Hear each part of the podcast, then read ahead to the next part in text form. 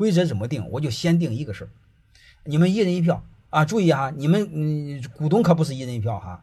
我说你们他们是我这十来个学生是一人一票啊。我先定一个，就定第一条，你们同意吧？这个必须百分百同意，就是一人一票。我们凡是所有的任何事儿，过半通过，能明白了吗？你什么都行，过半通过。你你认为你说这个市董会我们不要了，我们把它解散，过半通过。啊，或者你认为马方不行，你把他干了，没问题，过半通过。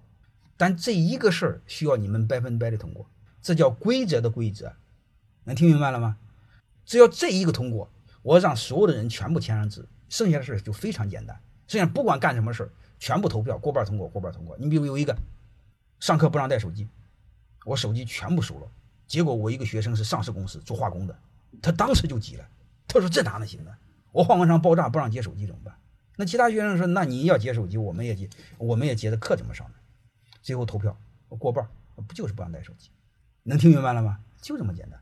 那还要缺勤怎么办？这哪能缺勤呢？学习呢？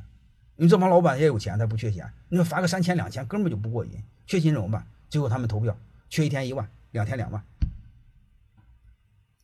你反对也没有用的，因为刚开始过半通过这个规则，你签了字了，以后是不是就简单了？”能听明白这意思了吧？所以你会发现就非常简单。